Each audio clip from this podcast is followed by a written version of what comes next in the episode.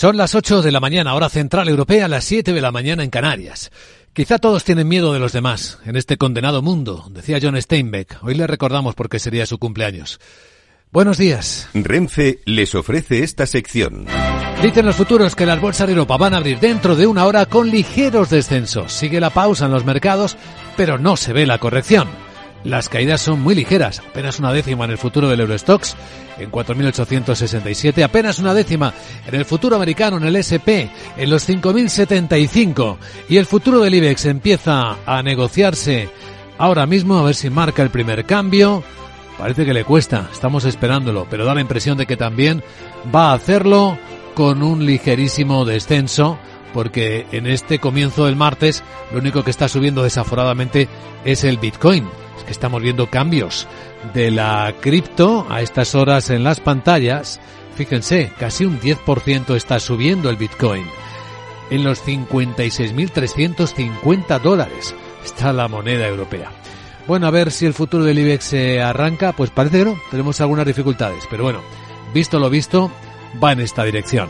Enseguida, entrevista exclusiva con el representante de la Comisión Europea en España. Hablaremos de lo que los ministros de Agricultura piden a la Comisión Europea. Más medidas que atiendan las demandas de los agricultores. Enseguida saludamos a Ioannis Virbilis y hablamos de ello. Y tras él entramos en la gran tertulia de la economía con Eduardo Abad, con Hermenegildo Altozano y con Julián Salcero para dar contexto al resto de las historias del día que presentamos a continuación con Miguel San Martín.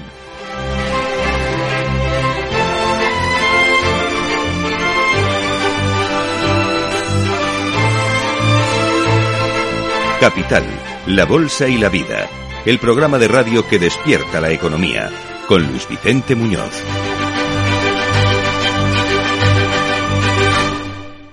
Renfe les ha ofrecido esta sección. Tío, ya estoy en el tren. A ver si tengo suerte y llego tarde, ya sabes. 30 minutillos y me ahorro el billete. No creo que en media hora me pierda mucho allá en el pueblo. Como mucho al Paco contando por enésima vez cómo conoció a la Juani. Con el compromiso Renfe de puntualidad, si tu tren AVE se retrasa más de 15 minutos, te devolvemos el 50% y el 100% si se retrasa más de 30. Normal que alguno prefiera llegar tarde. Nadie te da más. No todos los trenes son como Renfe. Renfe, tu tren. El broker CMC Markets patrocina las noticias del día. Ya sí se mueven los futuros del mercado español y han tardado en cotizar, pero es que caen un poquito más que los demás. 30 puntos son tres décimas el IBEX en los 10.136. Era una escena, la de este martes, en la que esperamos que en unos días, puede que sea el fin de semana, dice Biden, puede haber alto el fuego en Gaza. Miguel, buenos días de nuevo. Efectivamente, confirma que su asesor de seguridad nacional le ha asegurado que el acuerdo está cerca, pero que todavía no se ha conseguido. Fuentes cercanas a las negociaciones en Doha entre Qatar, Egipto, Estados Unidos, Israel y el grupo islamista Hamas aseguran que las conversaciones avanzan para acordar un intercambio de rehenes por presos palestinos. El ministro español de Exteriores, José Manuel Álvarez, pide ese alto el fuego para que pueda llegar la ayuda humanitaria a la franja. Tiene que dar un alto el fuego. La extensión de la guerra, mucho más la extensión de las operaciones militares a Rafah, sería una auténtica catástrofe humanitaria que no haría más que añadir dolor y sufrimiento a la terrible situación ya en Gaza. Nosotros queremos un alto el fuego humanitario. Queremos la liberación inmediata e incondicional de todos los rehenes. Queremos que pueda acceder la ayuda humanitaria, pero no vemos cómo en medio de esta guerra y los asistentes a la segunda jornada de la Organización Mundial del Comercio, de su encuentro, quieren que el comercio multilateral funcione unas negociaciones que tienen lugar a puerta cerrada, pero la propia organización ha filtrado algunas declaraciones. El comisario de Comercio, Valdis Dombrovskis, destaca que la OMC no está obsoleta, pero que debe evolucionar. Y la directora general, Ngocio Conjuwala, reconoce que el 2023 el comercio mundial ha estado un poco peor de lo previsto.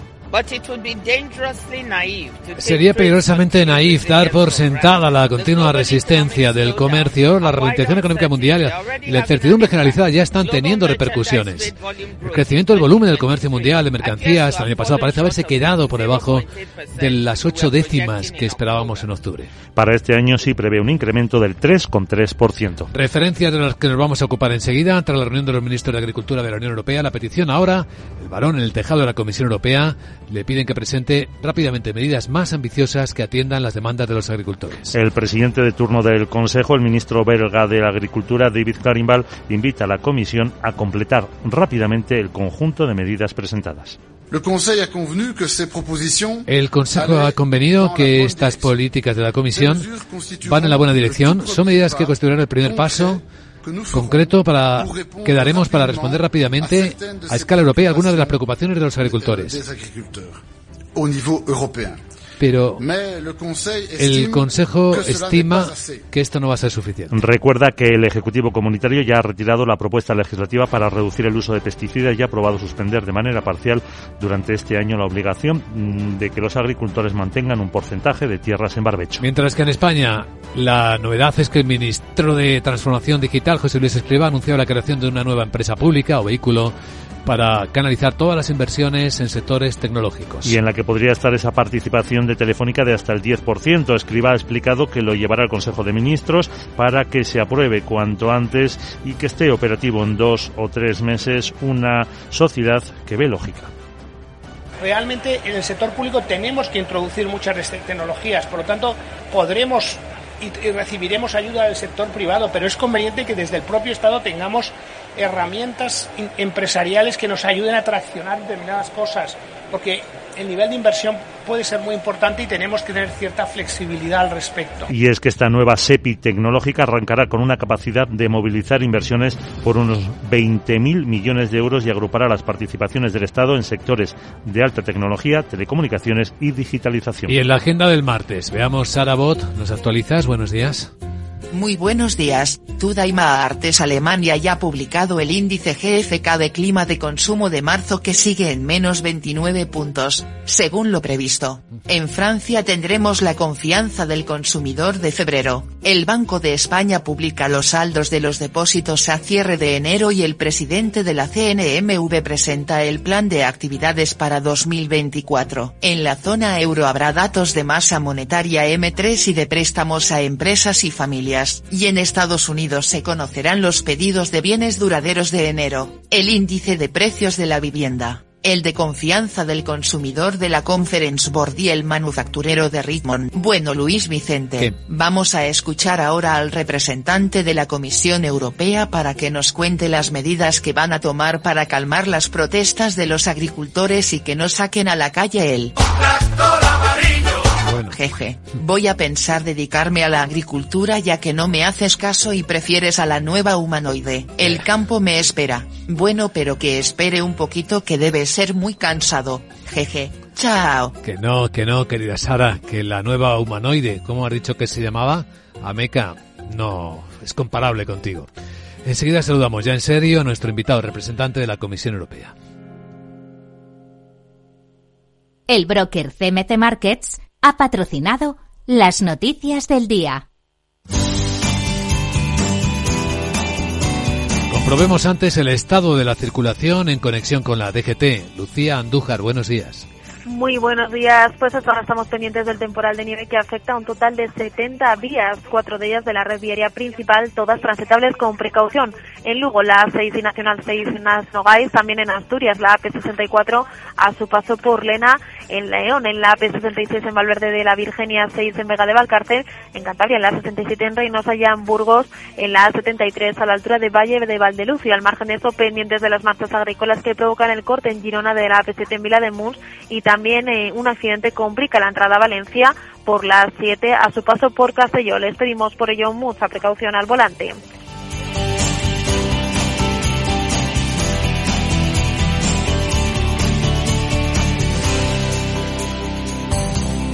Capital, la Bolsa y la Vida. Invierte en acciones OETF sin comisiones.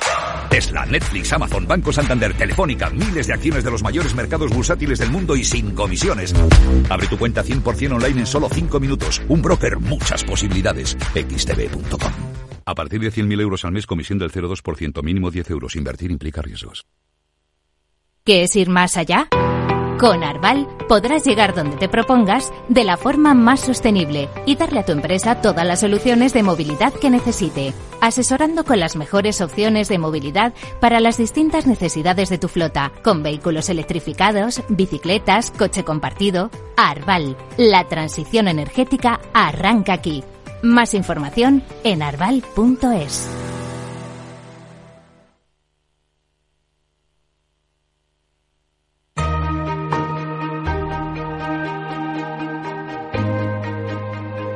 La entrevista capital.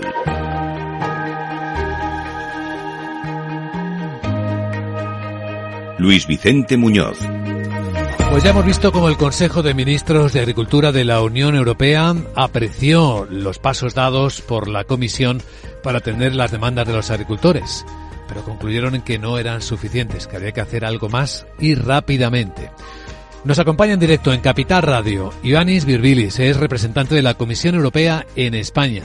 Señor Virbilis, muy buenos días. Muy buenos días, gracias por la invitación. Pues gracias por acompañarnos. La Comisión Europea ya ha adoptado algunas medidas. ¿Recordamos cuáles son las que han intentado eh, satisfacer algunas de las demandas de los agricultores y que ya han sido aprobadas?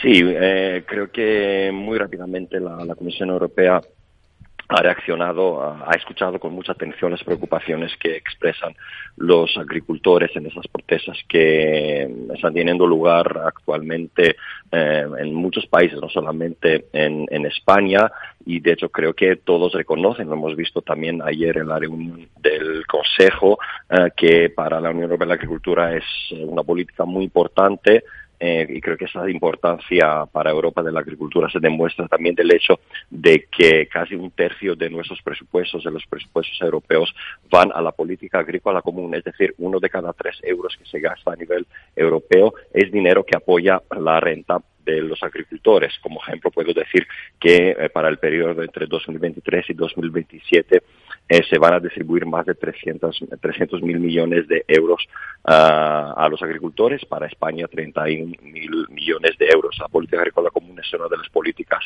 más, eh, más antiguas de la Unión Europea, tiene más de 60 años de vida, es muy importante para nosotros para contestar a su pregunta eh, si ya se están tomando medidas eh, por ejemplo, como quizás saben, se ha retirado el reglamento de uso sostenible de pesticidas eh, que prevé, preveía una reducción de pesticidas de un 50%. Es una medida que generó, digamos, oposición por parte de los colegisladores del Parlamento y del Consejo. Así que se ha decidido retirar también eh, se ha flexibilizado se ha flexibilizado las normas de la política agrícola común con respecto a las tierras en barbecho.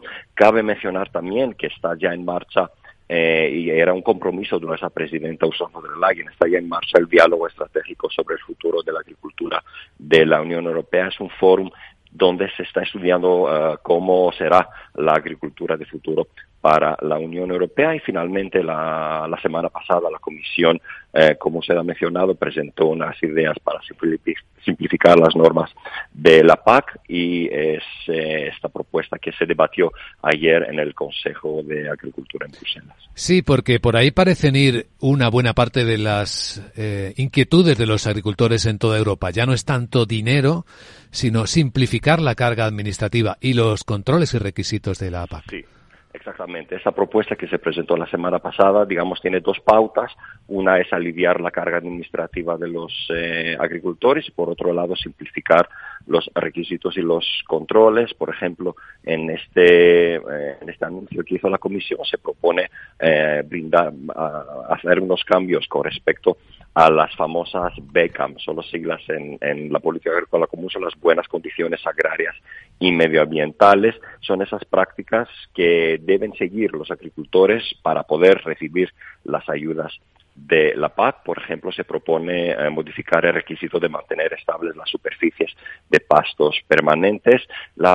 el paquete de la Comisión también incluye em, em, unas propuestas para reducir el número de visitas de control a las explotaciones por parte de las administraciones públicas. También hay propuestas de simplificación para los pequeños agricultores de menos de 10 hectáreas para que no haya controles entonces eh, desde las administraciones públicas para ver si cumplen con esos requisitos de condicionalidad como para poder recibir los, em, eh, las ayudas de la PAC y también eh, hay que mencionar que la Comisión está trabajando en una serie de medidas para mejorar la posición de los agricultores en, la, toda la cadena alimentaria para protegerles de prácticas comerciales desleales.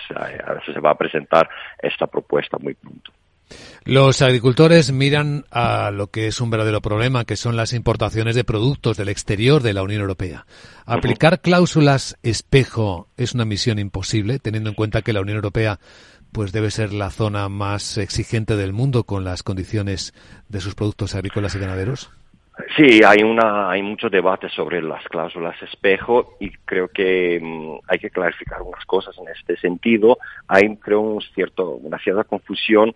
Eh, es importante subrayar que todos los productos que circulan dentro de la Unión Europea eh, obviamente, ya sea producidos aquí o importados desde fuera de la Unión Europea, son completamente seguros y sanos. Nuestros estándares son entre los más altos en el mundo, como quizás eh, saben, así que todo lo que, que, entra, que se importa dentro de la Unión Europea es apto para consumo y responde a estándares muy altos. La idea de las cláusulas espejo es que cualquier importación de productos agroalimentarios que viene, que se importa uh, dentro de la Unión, deben cumplir las normas de producción de la Unión Europea. Podría ser la normativa medioambiental, la normativa laboral, sobre el clima y bienestar de animal, o también relacionados con las, eh, el uso de pesticidas y herbicidas. Es decir, eh, la forma en que se producen los alimentos en el tercer país debe reflejar exactamente los métodos de producción eh, aquí en, Europa y en este sentido hay que hacer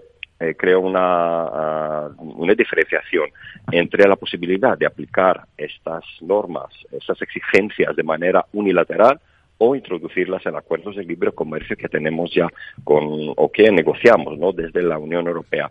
En este segundo caso, si hablamos de acuerdos de libre comercio, la Unión Europea sí que tenemos la posibilidad de intentar introducir o imponer nuestras normas a otros países y de hecho tenemos ya acuerdos donde existen cláusulas espejo. Por ejemplo, en el acuerdo de Mercosur, un acuerdo que generó, que está generando mucho debate ¿no? Eh, en, el, eh, en el mundo agroalimentario. En este acuerdo ya hemos negociado que eh, los huevos que se importan dentro de la Unión Europea para poder beneficiarse de una preferencia arancelaria eh, deben ser eh, producidos según una directiva de la Unión Europea sobre el bienestar animal. Otro ejemplo es en el acuerdo con Nueva Zelanda que se celebró hace poco, se firmó hace poco, en junio del año pasado, se, se decidió que la carne de vacuna de vacuno importada dentro del contingente arancelario debe proceder de ganado alimentado con pasto, pero obviamente creo que hay límites en lo que podemos exigir a nuestros socios comerciales en nuestros acuerdos comerciales. Eso es si eh, intentamos incluir estas cláusulas espejo en acuerdos existentes o que negociamos pero hay otra posibilidad. Eh, podríamos teóricamente imponer nuestras normas a nuestros socios comerciales de manera unilateral. Eso pensamos que puede ser bastante peligroso, tanto de un punto de vista legal como de un punto de vista, digamos, económico. De un punto de vista legal, eh, es que hay que decir que según las normas de la OMC, eh, esas cláusulas espejo, esta, esos intentos, es probable que se consideren ilegales, así que nuestros socios podrían llevar eh, un caso a la OMC o incluso bloquear nuestras exportaciones. Y hay que tener en mente también que exportamos desde la Unión Europea más que importamos, así que nuestras exportaciones desde España de, productos que van a todo el mundo, como de vino, de queso, productos cárnicos, podrían también ser atacados. Y otro riesgo es también que otros países, em, si se generalizan esas cláusulas de espejo, otros países con normas más estrictas quizás que, los otros, como Suiza o Noruega, podrían también imponer esas cláusulas de espejo hacia nosotros y no permitir eh, exportamos. Así que hay que tener cuidado en lo que eh, lo que imponemos a nuestros socios comerciales. Hay algo más y en España se expresa una concreta preocupación por ello y es el control de los productos que se importan. Una cosa es lo que aparece en el texto de los tratados y luego otra es la realidad, lo que se importa en realidad, si está sometido o no a suficientemente eh, controles rigurosos. El caso de las importaciones de Marruecos, dicen los agricultores españoles que es un ejemplo de ello. ¿Es posible aumentar esos controles, hacerlos más eh, exhaustivos? Los controles ah, de las importaciones desde terceros países son eh, es una responsabilidad de los Estados miembros y la normativa europea es muy muy clara. Es la obligación de cada país miembro de someter eh, las importaciones de terceros países a controles bastante exhaustivos para detectar problemas que puedan, uh, puedan ocurrir en las exportaciones. Por cierto, ¿hasta qué punto le preocupa a la Comisión Europea que en el mercado interior haya también reclamaciones o acusaciones de competencia desleal? Lo digo por lo que ha venido ocurriendo de los ataques a productos, por ejemplo, españoles en Francia. Bueno, según las normas del mercado interior, el, el las importaciones, entre los países uh, de la Unión deben ser completamente libres y las autoridades nacionales deben eh, velar a que no haya uh, problemas en, en los flujos comerciales entre los diferentes países. Eso es obvio. Pues eh, Ioannis Virbilis, representante de la Comisión Europea en España, le agradecemos que haya compartido este análisis, eh, esta reflexión sobre este tema crucial ahora mismo en la economía europea en Capital Radio. Le deseamos un buen día, señor Virbilis. Muchísimas gracias, un placer.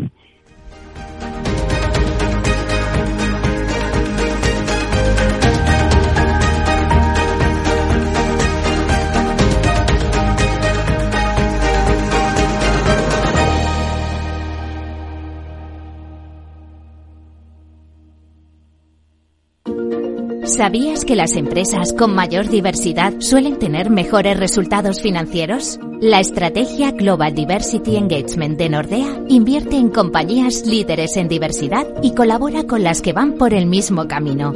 Porque la diversidad importa, también en lo financiero. Descubre más en nordea.es. Lauri, decidido. La despedida la hacemos en Gandía. Prepara el bikini. Lauri, que en Gandía vive el ex de Jesse, que nos vamos a Málaga. Lauri, que no, que dan mal tiempo. A Bilbao, pinchos y party. Lauri, una cosita, que al final es despedida conjunta. Te hago administradora del grupo que no puedo más. En Renfe tenemos más de 1500 destinos para que siempre puedas llegar a donde quieras llegar. Nadie te da más. No todos los trenes son como Renfe. Renfe, tu tren.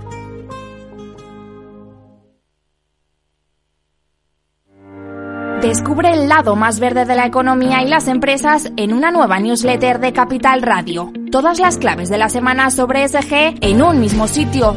Suscríbete en capitalradio.es a claves ESG y recibe los contenidos del lado más sostenible de las empresas.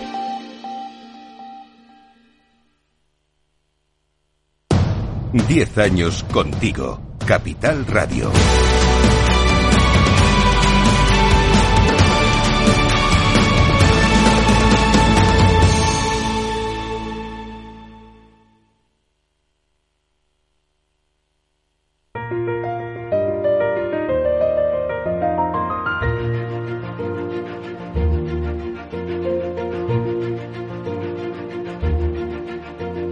En Capital Radio comienza la gran tertulia de la economía con Luis Vicente Muñoz. Abrimos la gran tertulia de la economía en Capital Radio. Hoy nos acompaña, está conectado con nosotros Hermenegildo Altozano, abogado socio en Pinsent Masons. ¿Cómo estás, Hermenegildo? Buenos días. Buenos días, Luis Vicente, ¿cómo estás? Pues bienvenido. Aquí en los estudios de Capital Radio, Julián Salcedo, presidente del Foro de Economistas Inmobiliarios y socio director en CEFRE. ¿Qué tal, Julián? Buenos muy días. Bien, muy buenos días, Luis Vicente. Muy bien, una mañana fresquita, pero muy bien. Fresquita, si estamos más despiertos, ¿no? Que nos hace falta tantas veces. Eduardo Abad, presidente de USTA. ¿Cómo estás, Eduardo? ¿Qué tal? Muy buen día. Buen día. Esto, esto no es nada. ¿Verdad? Esto para, para Madrid, con estas temperaturas, eh, casi verano. Sí, en el norte hace un poquito más agitado. En el norte nos sobra agua. En el, en el eh, este, norte, nordeste nos falta mucha agua, en el sur también. Y de momento no parece que estemos completando por ahí, llenando por ahí los pantanos, mientras que en otra, hay dos Españas ya, dicen, también ahí, ¿no? También en la naturaleza. Climatológicamente sí. De hecho, esta mañana a primera hora estaba escuchando las noticias de Galicia y, y ya hay riesgo de inundación de prácticamente 20 ríos. O sea, que estamos hablando de que estamos desbordados una vez más. Y sí es cierto que es que ha llovido muchísimo. Bueno, ¿qué es lo que está lloviendo en clave económica? Pues si os parece vamos a comentar algunas de las noticias del día y aquellas que a vosotras, a vosotros os parezcan más eh, importante. Entre algunas de ellas, lo que el ministro de Transformación Digital, José Luis Escriba, anunció eh, por la tarde esto. ¿Por qué hay que poner en marcha una nueva sociedad? En primer lugar, porque cada vez más los países entienden que, necesitamos reforzar la, soberanía tecnológica desde un punto de vista estratégico. Una nueva sociedad digital, entiéndase, una nueva empresa pública, vehículo público que canalice em, las inversiones tecnológicas estratégicas del Estado. Realmente en el sector público tenemos que introducir muchas tecnologías, por lo tanto podremos y, recibiremos ayuda del sector privado, pero es conveniente que desde el propio Estado tengamos herramientas empresariales que nos ayuden a traccionar determinadas cosas, porque el nivel de inversión puede ser muy importante y tenemos que tener cierta flexibilidad al respecto. Estaría dotado, movilizaría 20.000 millones de euros. Hablamos de una cantidad que sería pues casi 10 veces superior, por tomar una referencia de lo que el Estado planea invertir en Telefónica, por comprar el 10% de Telefónica, sería unos 2.500 millones de euros. Eh, nos gustaría conocer su visión, el análisis de esto, que de momento es una idea, tampoco tenemos más detalles, Julián. Bueno, estamos acostumbrados a que el gobierno eh, lanza una profusión de ideas de las cuales una parte no se materializa nunca, ¿no? Yo sí que creo que después de haber eh, manifestado su voluntad de entrar en Telefónica, eh, es muy posible la creación de esta sociedad estatal de transformación tecnológica. Lo que no acierto a entender muy bien es cuál es el sentido, ¿no? Porque eh, si ya existe un holding eh, de participaciones estatales que está eh, aglutinado en la SEPI y que, digamos como su día lo estuvo el INI, etcétera, ¿no? digamos este tipo de organismos no son nuevos, han existido siempre y precisamente están para, digamos, concentrar en una mano que es la mano del Estado las inversiones en participaciones industriales de otras compañías. Ya tenemos la SEPI, ¿para qué? ¿Qué, sentido tiene eh, eh, una, una nueva sociedad? Salvo que efectivamente tenga la tentación de que es otro nuevo organismo, otro nuevo organismo que va a dar ocupación a otro montón de personas dentro, ¿no? O tal vez para que el ministro eh, escriba, que efectivamente pues tenía al parecer otras aspiraciones eh, cuando hubo el cambio de gobierno, pues no se quede con un ministerio muy pequeñito, ¿no? O sea, darle contenido a su ministerio. A lo mejor. Eduardo, ¿cuál es tu visión? Yo creo que además conociendo a Escriba, eh, bueno, no es de las personas que lanza demasiados globos sondas, ¿no? Sino lo, eh, lo hemos visto cuando eh, empezó el proceso del cambio del sistema de cotización para los autónomos, que no era un globo sonda, era un auténtico cambio, ¿no? Bueno, yo lo que creo es que eh, efectivamente eh, el gobierno tiene que tomar determinadas decisiones eh, y evidentemente tiene que tomar determinadas decisiones con los avances tecnológicos. Tiene a Red.es, que es un gran aliado de las empresas y de las pequeñas empresas, de las pymes, de los autónomos, para transformar la digitalización con la colaboración público-privada, pero no es menos cierto que también en este país se necesita gran inversión para transformar desde lo público lo privado, que yo creo que es un poco por donde se puede ir moviendo esta, eh, esta idea que puede tener Escriba. Y de hecho, leyendo algunos de los, eh, bueno, pues de las eh, publicaciones esta mañana, todo apuntaba a esto, ¿no? A que se creará una nueva sociedad precisamente para que esta sociedad que es privada, que es, perdón, que es pública, pueda influir en el ámbito de lo público-privado, a través además de la captación de fondos europeos que, por otro lado, no está nada mal, ¿no? Por eso están hablando de una inversión de 20.000 millones de euros.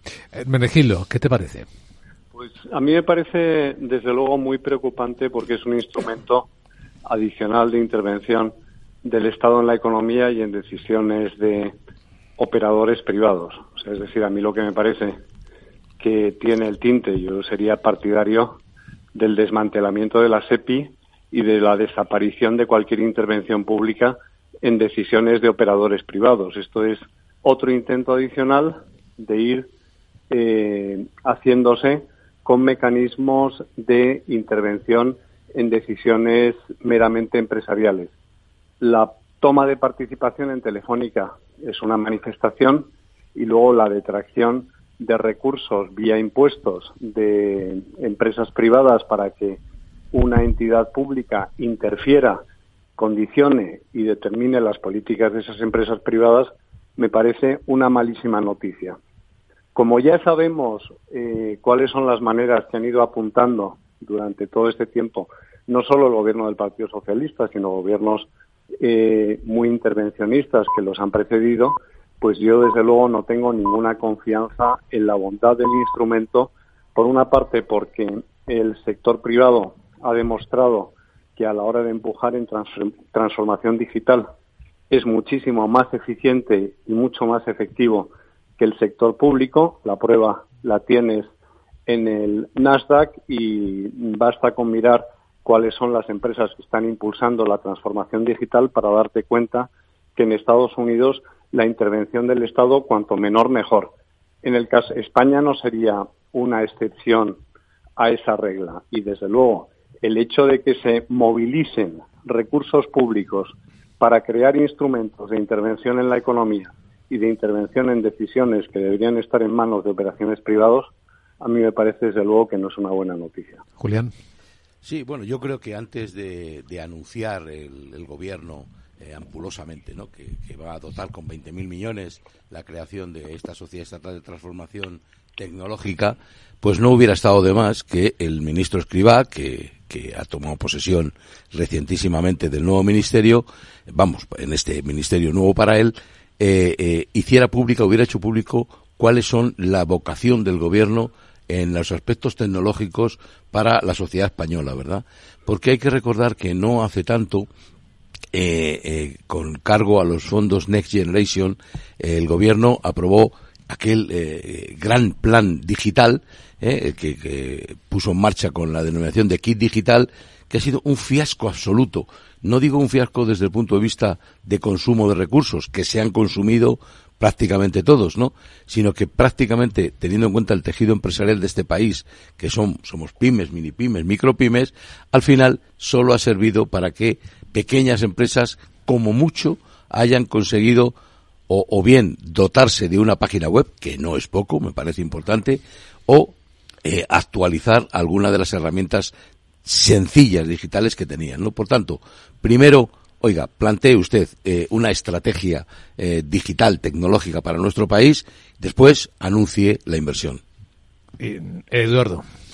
El kit digital es, eh, es, uno de los elementos fundamentales para, para, llevar a cabo la transformación económica de un país. Eh, el kit digital, además, eh, os lo dice quien conoce perfectamente la estructura y cómo se desarrolla el kit digital, está sirviendo para que el 94% del tejido productivo sea capaz de tener elementos digitales de transformación en su eh, labor diaria, es decir, no tener una página web, sino elaborar procedimientos digitales que mejoren la competitividad de los propios negocios. ¿no?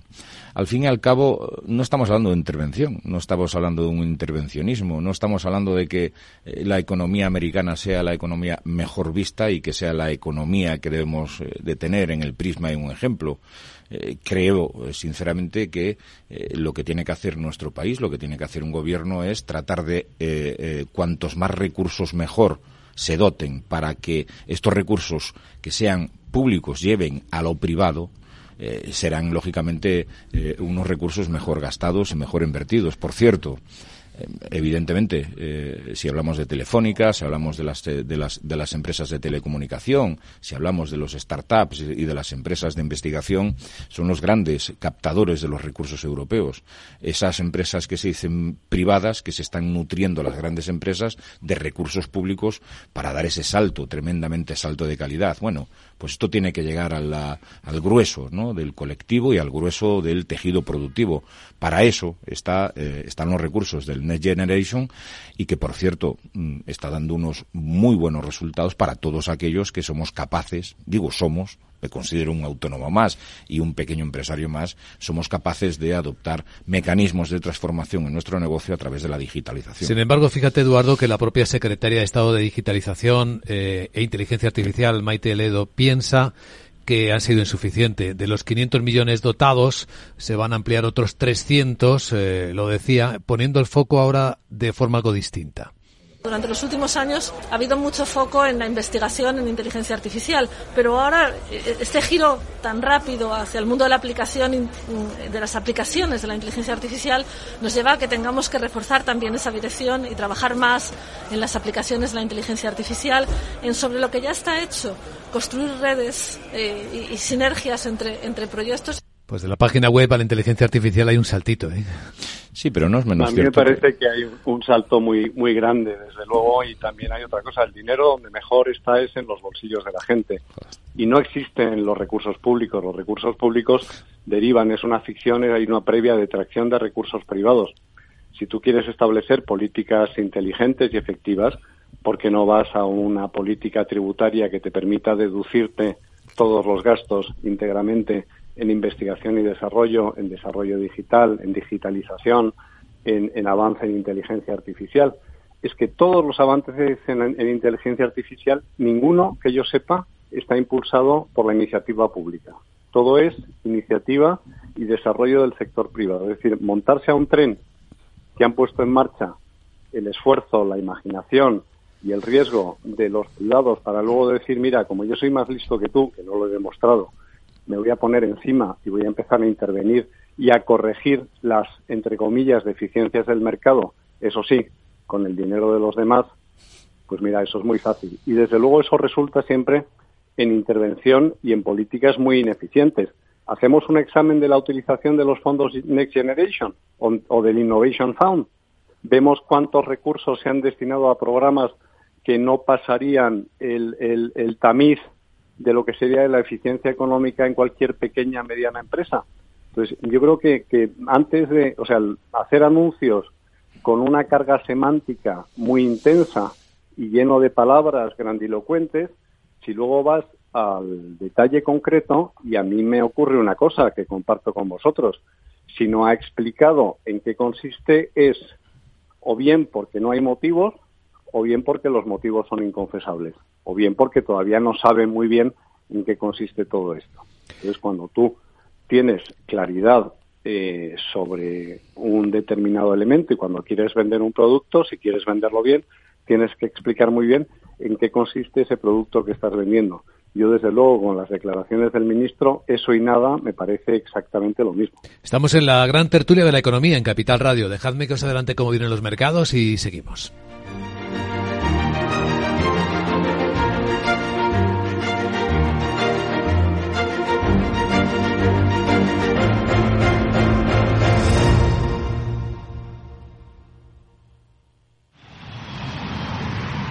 Proyecto empresarial.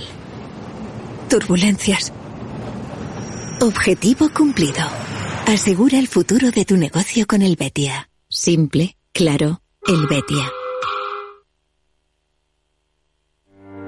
Descubre el lado más verde de la economía y las empresas en una nueva newsletter de Capital Radio. Todas las claves de la semana sobre SG en un mismo sitio. Suscríbete en capitalradio.es a claves ESG y recibe los contenidos del lado más sostenible de las empresas.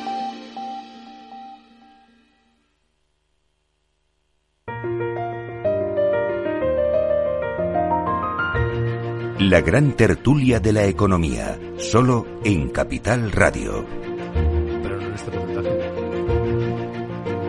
Estamos en la gran tertulia de la economía en Capital Radio. Os adelanto que las bolsas de Europa vienen suavemente correctivas. Eh, de hecho, el futuro del Eurostock se está suavizando tanto la corrección que ya está prácticamente plano, en los 4.873. Incluso el futuro de la bolsa americana se ha dado la vuelta y ya empieza a subir un punto que es nada, ¿eh? pero está en los 5.081.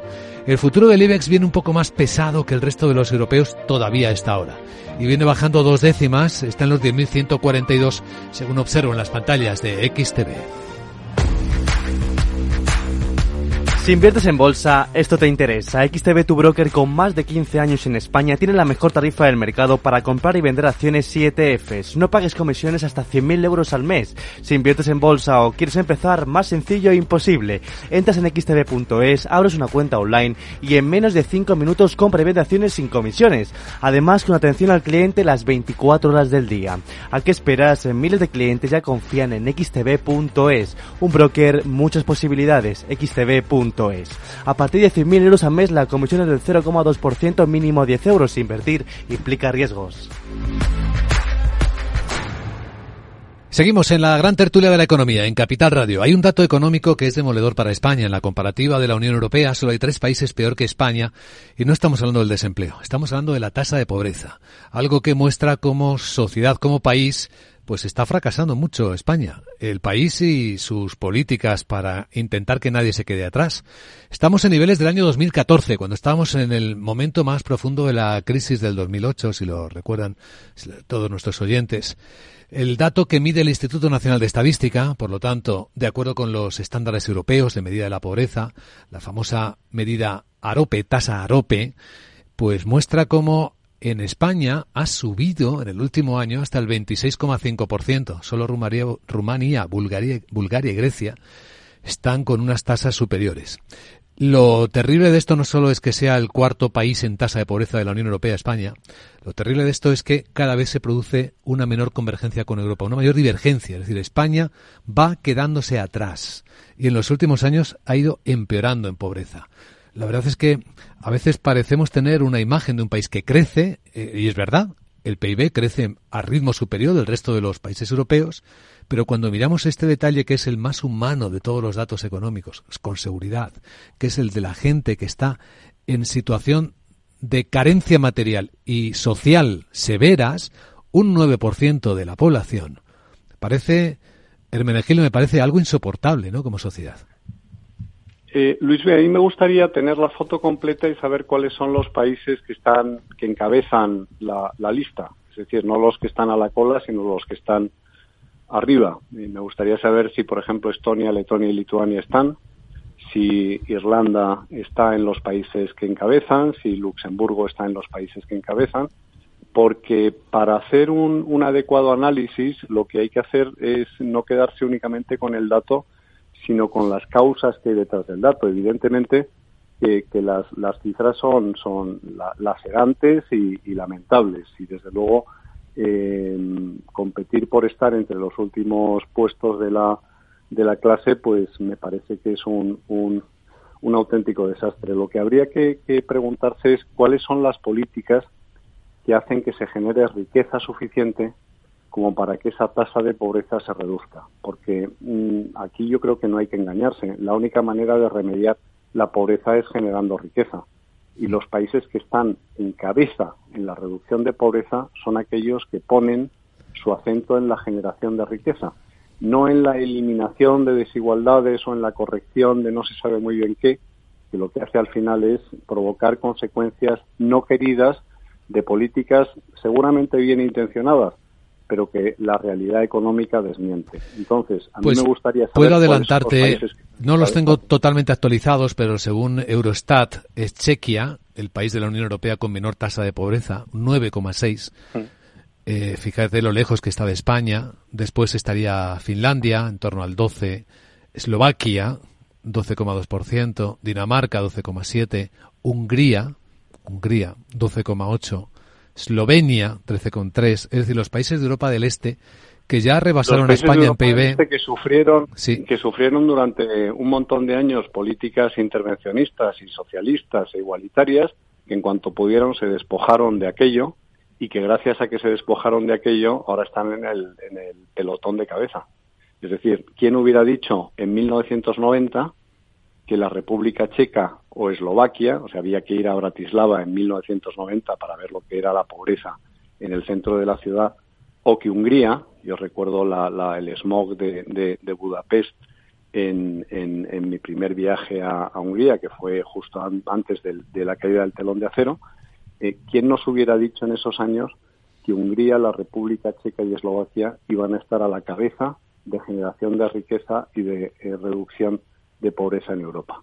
Cuando nos preguntamos cómo está cambiando el mundo, este análisis es bastante importante. Julián.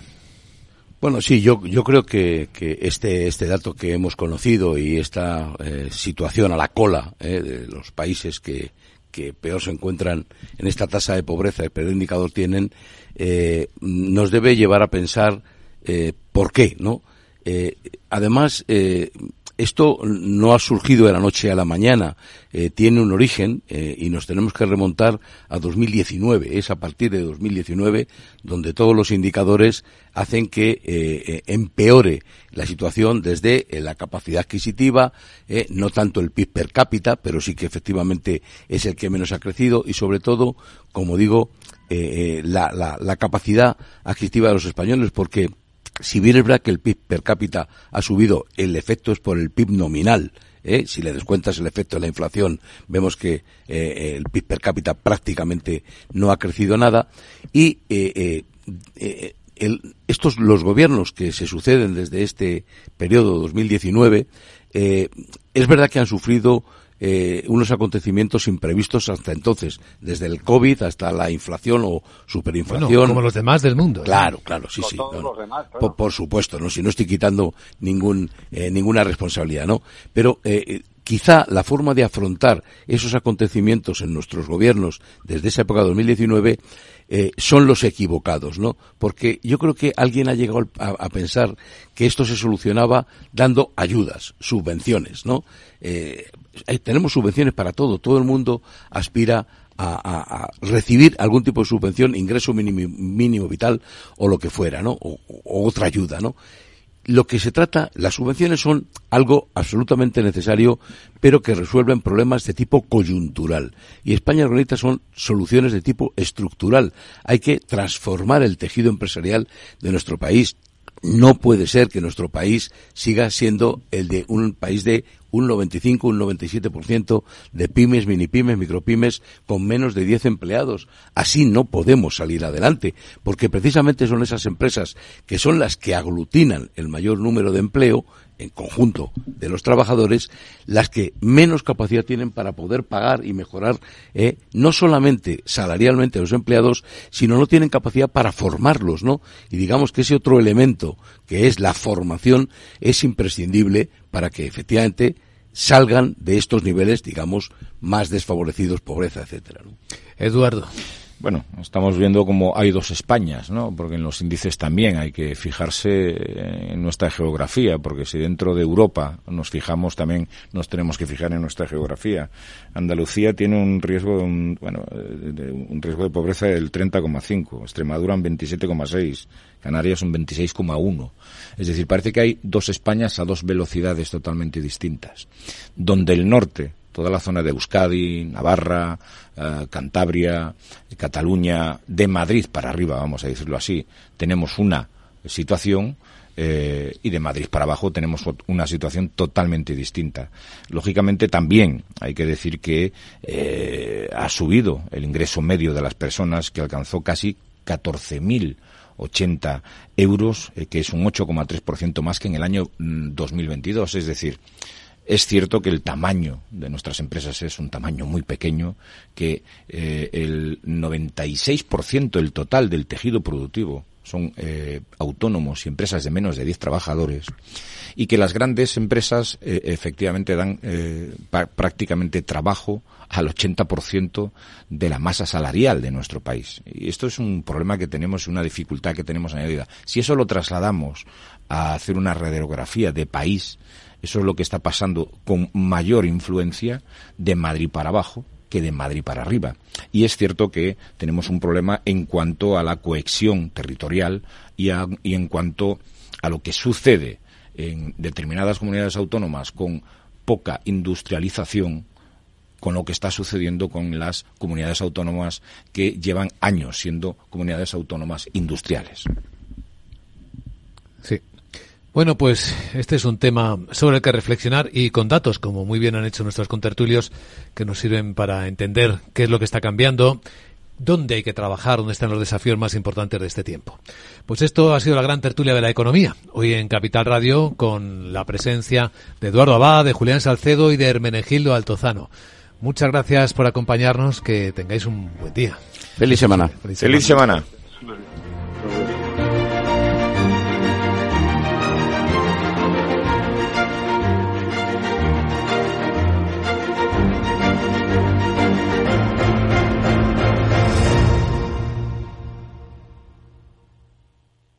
DEPAM, 150 años de consistencia en gestión de fondos de inversión y mandatos. Optimiza tu cartera con nuestras áreas de especialización en renta fija, renta variable, inmobiliario cotizado y ahora también oportunidades de impacto. Consulta depaminvestments.com y a tu asesor financiero. DEPAM, confianza, conocimiento. El 28 de febrero celebramos la sexta edición de los premios Capital Radio para reconocer el talento, la excelencia y la generación de valor de profesionales y empresas. Conoce a los protagonistas, las entidades y las empresas que con sus negocios aportan valor a la sociedad. Sigue la gala y comparte el hashtag que encontrarás en nuestras redes sociales. Recuerda, el 28 de febrero, Premios Capital Radio a la Excelencia, con el apoyo de AON, Cognizant. ICEX y Renta 4. Te esperamos. Capital Radio. Escucha lo que viene. Si te gusta el pádel, en Capital Radio tenemos tu espacio. Todos los martes a las 22 horas saltamos a la pista para contarte la actualidad del World Paddle Tour, los torneos amateur, las novedades de las marcas y toda la actualidad relacionada con el segundo deporte más practicado de España. Esto es Paddle, los martes a las 10 de la noche en Capital Radio. Descubre el lado más verde de la economía y las empresas en una nueva newsletter de Capital Radio. Todas las claves de la semana sobre ESG en un mismo sitio. Suscríbete en capitalradio.es a claves ESG y recibe los contenidos del lado más sostenible de las empresas.